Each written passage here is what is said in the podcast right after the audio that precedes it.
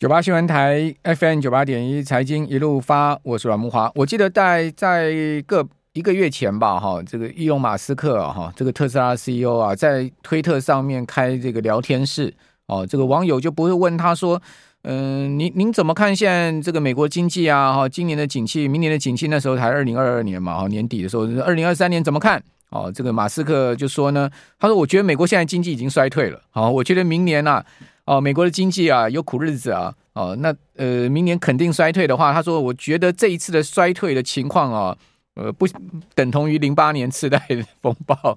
哎，大家知道零八年次贷风暴当时美国 GDP 衰退多少？衰退五趴哦，衰退负的五点一哦，如果没有记错，当时是负的五点一的 GDP 是衰退。如果真的衰退这么严重，那是这标准的硬着陆哦。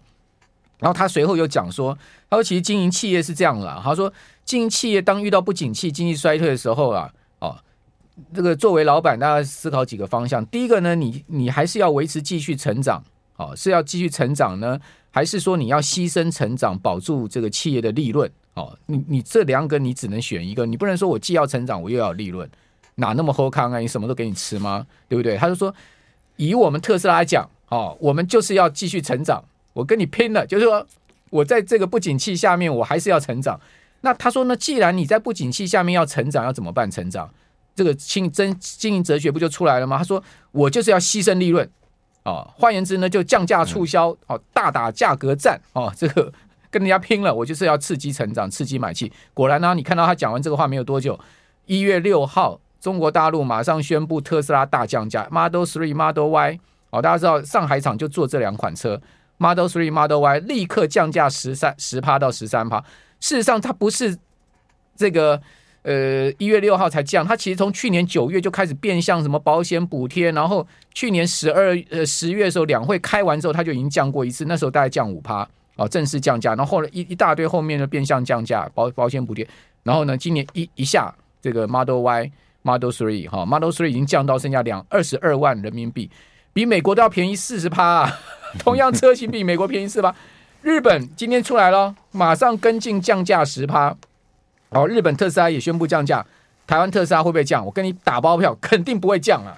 为什么？台湾电动车特斯拉占八十趴，他干嘛要跟你降？他已经独占市场，一枝独秀。我这么好卖，Model Y 对不对？Model Y 去年十一月哈，这个开始订车，十二月交车，Model Y 就接单一万辆了，他干嘛要跟你降价？他他是帮 FED 打通膨啊，因为因为慕驊哥没注意啊，其实他他一宣布降价，对不对？其实有一个可能甚至于比他还惨，叫做二手车市场。对啊，二手车二手车，尤其是 Model Three 二手车更 更更惨。所以他是帮他是帮忙鲍威尔打压通膨啊，哎，对对对，尽一份力量。我们这个 Vincent 大哥已经发声了哈，Vincent 你好，哎你好，呃各位投资人大家好，木华哥好。好，今天这个大涨怎么看？先请教你。哦，我觉得说哈，我们现在已经说，其实礼拜五为什么大涨？我们先把原因抓出来哈，那各位就比较容易抓到他他的这个这个逻辑哈。那其实我们讲说，理论上，呃，那个非农就业其实虽然比预期呃这个就它它它是呃比预期高嘛，但是事实上它是每个月有在降，但是它还是维持二十万以上啊新增，所以其实那个热度还是在。那哎奇怪，那为什么以前如果这种数字出来那？呃，在 FED 的眼里，这个股市马上就先先跌个一个百分点再说哈。那为什么哈？那主要其实我觉得礼拜五啊有两个重点，一个是因为薪资的增长幅度不如预期，好，这很重要。那还有礼拜五其实还有公布一个数据，大家大概呃比较没有注意，就是其实美国 ISM 的服务业的啊这个采购经理人指数，对，各位如果有注意的话，你去看哈，它可以。这个非非制造业就服务业嘛，它的数字可以从五十六，上个月是五十六点五，直接一摔就跌破五十了，四十九点六，崩了，就用崩的。我说，呃，对对对，这个这根本就是直接断崖式的往下跳。所以哈，你如果你如果拉开它过去的历史图哈，它从两千年到现在，你可以你可以有几次看到它是这样跌的哈。大概从画面上看，如果新冠病毒这个特殊事件呃不算的话，大概过去应该有三次了哈。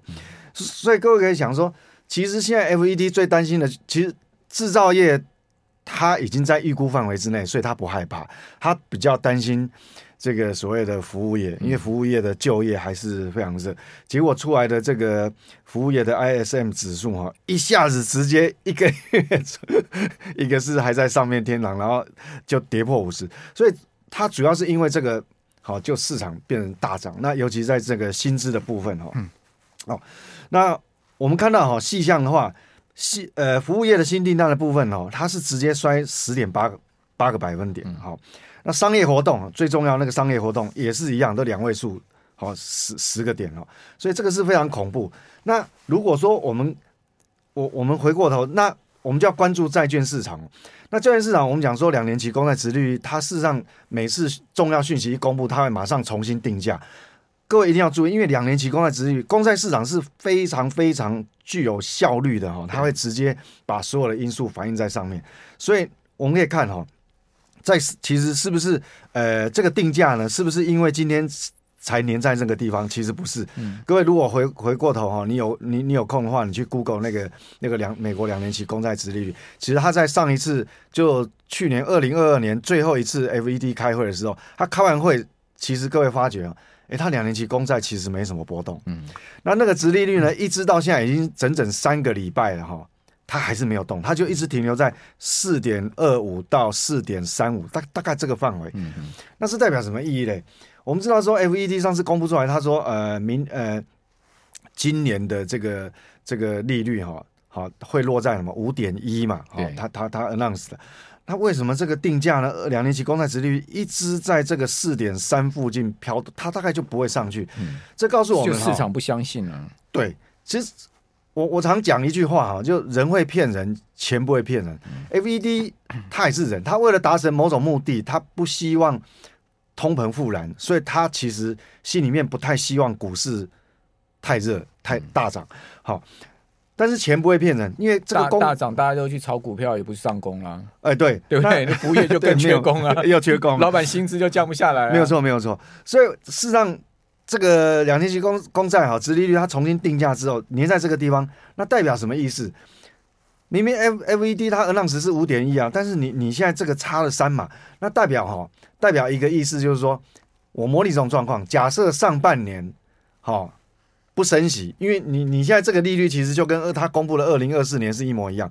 假设今年上半年没有升息，因为现在确实条件也可以让它不升息哦。嗯好，那个那个，你薪资增长幅度，呃，年 Y O Y 掉的非常快。那尤其我们看那个刚服务业的 I S M 这个采购经理人指数也掉的非常快。那按照这个，其实它可以没有必，它可以其实它可以不升息。那意思就是代表，如果上半年它没有升息，那投资人你今年就不要期待它第四季可以降息。嗯。因为它利率嘛，我们交叉比对一对，它它就是现在利率就是二零二四年的利率。要降息的话，就是要先升。对，那如果上半年它有升息，就是二月一号那一天，如果我不管它是升呃升一码还是哈，那如果它升息，那代表其实按照这个利率，我们比对之后，其实你第四季当然你就有期待它降息的空间。好，那不管是哪一种状况，意思就是说，其实你停在这个四点三以上。这个时间其实要蛮长的，好，所以回过头，我刚刚的标线，哦，我今天这个主题就是说，其实焦点，呃，市场的焦点，未来啊，可能通膨已经不是重点，你要回到财报，所以因为因为它市场重新定价之后，它有可能二月一号就不降息，好，那回过头，那我们去它大涨之后，我们是不是就万里无云，要很乐观？那不一定，我跟各位讲哈。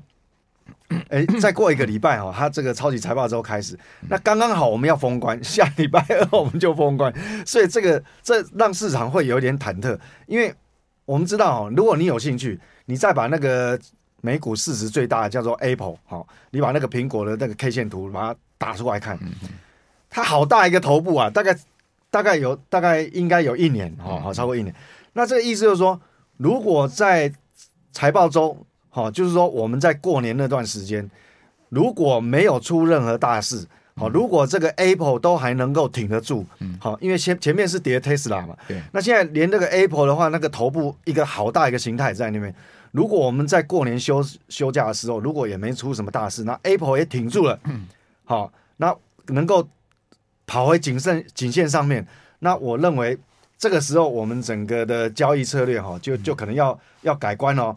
原本有可能往下压缩的这一段，可能就消失了，缩脚了。那变成什么？以时间取代空间，变成它横向整理。那横向整理就会造成说，哎，这个难度就高了哈，这个难度就高，变成可能因为它蹲的不够低哦，很肯定，我大概大概率可以跟各位报告，你既然蹲的不够低，不管美股也。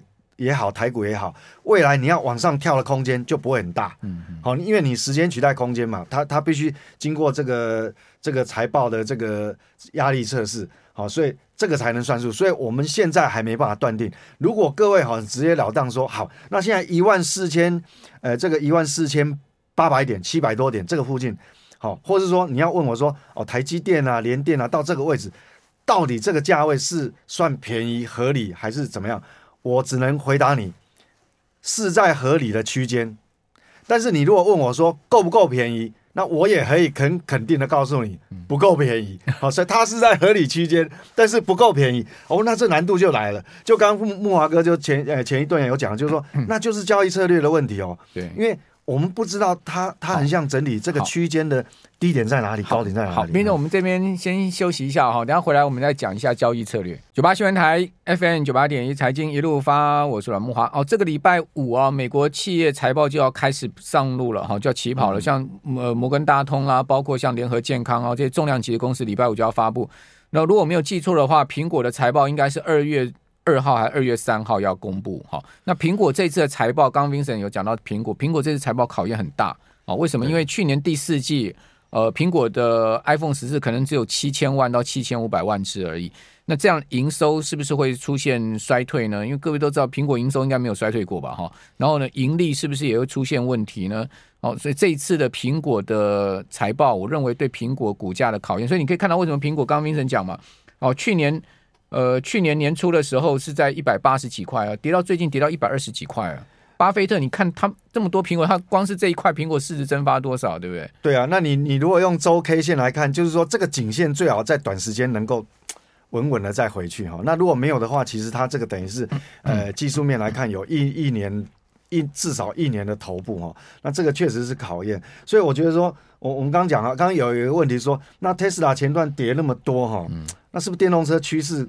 就改变了，我我觉得哈，很肯定的讲，电动车还是趋势没有改变，好，但是呢，是不是特斯拉？重点是改变的是什么？特斯拉没有办法再唯我独尊，对，我觉得重点是这样，因为我们讲说，两千年那时候网络网络泡沫是破灭，很多人倒闭了，但是网络趋势有没有改变？没有，好，它是一路茁壮，只是说到最后是谁是王哦？结果到最后证明了嘛，Google 是王，亚马逊是王，哦，但是其他的哦。呃，这个，呃，呃，这个很多公司啊，都消失了，都不见了。所以我觉得电动车的趋势并没有改变，只是改变的是说，因为竞争者越来越多。而特斯拉它本身，我觉得股价它是这样，我的看法，它是因为没有办法唯我独尊了哈。你如果是看那个大陆的电动车，哇，那不得了。其实大陆今年的主要出出口，其实它已经全世界呃汽车出口量是已经打败德国，它是变第二名。比亚迪啊这些啊、呃，对，呃，最后一个月数字还没出来，搞不好最后一个月把日本也打败了也不一定。我我是不知道哈，数字还没出来。那所以。它主要都是电动车，哈，都主要是新能源车，所以我们来看哈，趋势还是没有改变。那我们回到刚才来讲哦，我说现在的定价在这个位阶比较尴尬，就是说你以技术面来讲，美股也好，台股也好，一个长红棒之后呢，是让你的这个这个这个呃季线啊，哈，月均线哈，它它又停停在上面，变成说整个形态就转佳了，好，但是是不是就？万里无云，那也不是，我觉得都还没有经过考验哦，都还没有经过这个财报的考验。那我觉得哈，我有另外一个想法，提供给各位参考。接下来我可能，比如说我们讲大家最关心的这个半导体哈，半导体大家过去指标都会看台积电嘛，但是我觉得台积电哈，台积电。现在的营收就第一季的营收才刚刚是第一个季度要往下掉的哈，这个这个是应该百分之九十九大概跑不掉。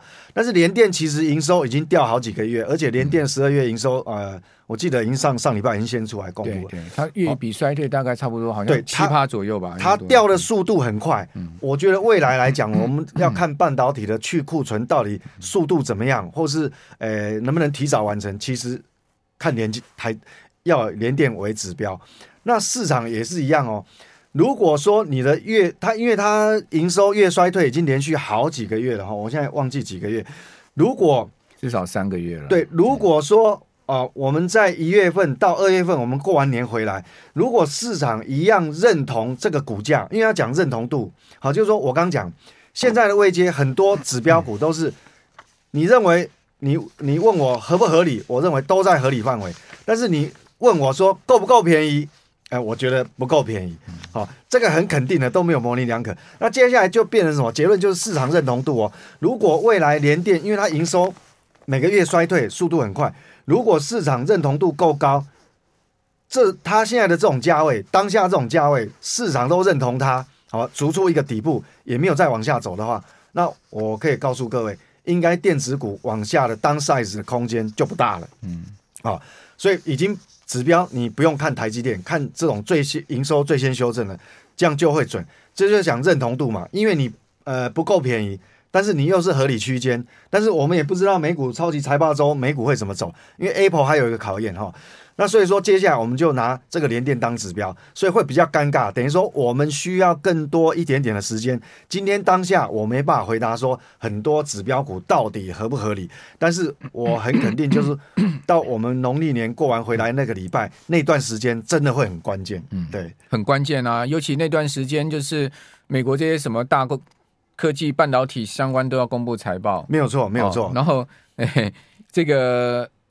台积电这个礼拜四的法说会其实就很关键的，看看魏魏哲家总裁要怎么讲嘛。好，这个台积电今年的全年预估啦，好，比如营收过去都讲什么十五趴的增长，对不对？那现在你今年一般都预估说台积电今年营收能拼持平就很厉害了。好，营收不要衰退很厉害。EPS 悲观一点的估今年会掉到三十三块、三十二块。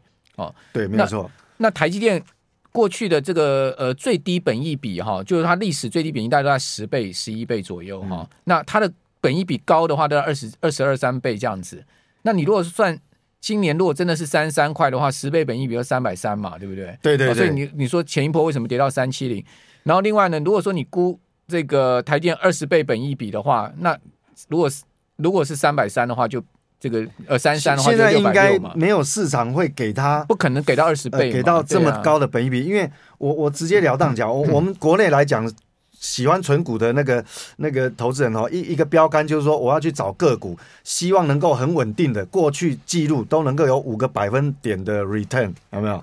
好。那我跟各位讲啊，你现在去存美元定存哦，就有五趴啦，那、啊、就已经接近五趴，那还存个比存存存个股干什么？那重点是美元不会永远五趴，对，但 对重点没有错。所以说现在变成说，你说问我够不够便宜，我认为不够便宜，所以还要再看。所以我们变成说，我们回过头来，当我们开红盘开始。的那个礼拜就很重要哦，因为很多美股的财报已经出来了，那美股大概呈现什么样反应啊？也出来了。好，那我们很多重要的数据，什么外销订单啊，好，还有那个呃那个那个那那个什么景气领先灯号的这个领先指标，通通都出来。所以，我们开红盘的那几个交易日是非常重要的。那也有一个方式哈，那这边预告各位，就是说，如果开红盘之后，我们看哈。哪一个族群的指标股，它先创波段新高，那代表它可能就通过这个这个市场的压力测试。为什么？因为哪怕你的月营收怎么不好，或是衰退。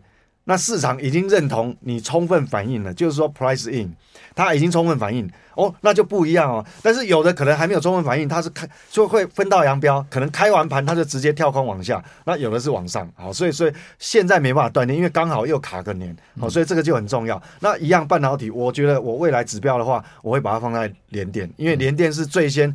呃，它的下游嘛，它的中下游是最领先去库存的，所以这个表现可以参考。那如果你你要看台积电集团的话，你就不要看台积电的股价，你反而要去追踪这个世界先进，因为世界先进的营收也是过去几个月好从高档往下往下滑落，速度也是很快，代表它的中下游。好，他他的 customer，他他的客户端其实出去库存的库存调整的这个这个时间是很早的，那是不是能够领先调整完毕？那就是你利空充分反应，等于说世界先进。假设我营收继续往下走，但是呢，我的股价已经不再破低了，也不跌了，那那个叫 bingo，那可能就是讯号。世界今天有公布出来去年十二月营收啊，我等下找一下。呃，好像好像月比衰退十几趴吧。今天公布了，他跟年哎，他比较早，他公布了，对对，他呃去年十二月营收月减十二趴嘛，年减三十八点八趴。对对对，对我意思就是说，你要找那个这个这个半导体上游，尤其是月减速度很快这种代表性，像联电有代表性，那世界先进也也有它的代表性哈，这个是成熟制程，所以其实。到底市场认同度是在哪里？是不是什么什么时候利空已经充分反映？其实这两个就是指标股，可以告诉等于它可以反映整个半导体族群的去库存的概况。哎，好，其实基本上你看到美国科技股大多数重量级的股票，他们的这个呃长线目前还是在。就是说长长线的一个趋势，它现在趋势还是往下，还是往下。所以我们比如说苹果就是嘛，很明显嘛，没有错。你苹果现在目前跌到一百二十几块这个地方，从一百八跌下，它其实长线趋势还是在往下嘛。现在有点关键，因为它刚好在那个形态上的颈线位置。但是美光就有点上来了。那你可以看到，像呃，NVIDIA 跟这个 AMD，它其实。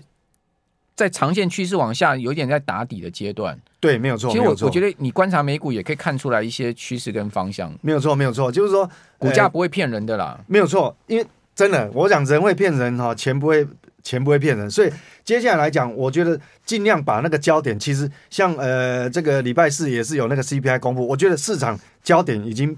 不会放那个效应哈，边际效应已经越来越低，不会在那边，而是接下来哈，就木华哥前面讲的，就是说那个财报才是重点。好，但第一呃第一个礼拜先公布的都是金融业啦，哈，金融业等于说跟我们台湾的这科技股比较没有直接联动的关系，但是这个也是一个参考性啊，因为国内的寿险公司到底呃大家很关心说，哎，它过去一整年的利空是不是已经充分反映了？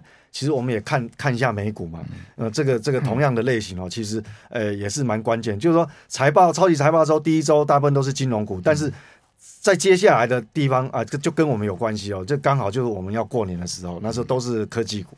OK，好，呃，就就很超长线来看了，好，经过去年全球股债市这样的下跌，我都觉得说今年其实呃，如果股市再被摧残的话，超长线来看，不管什么样的利空再被摧残的话，其实应该都慢慢要买了。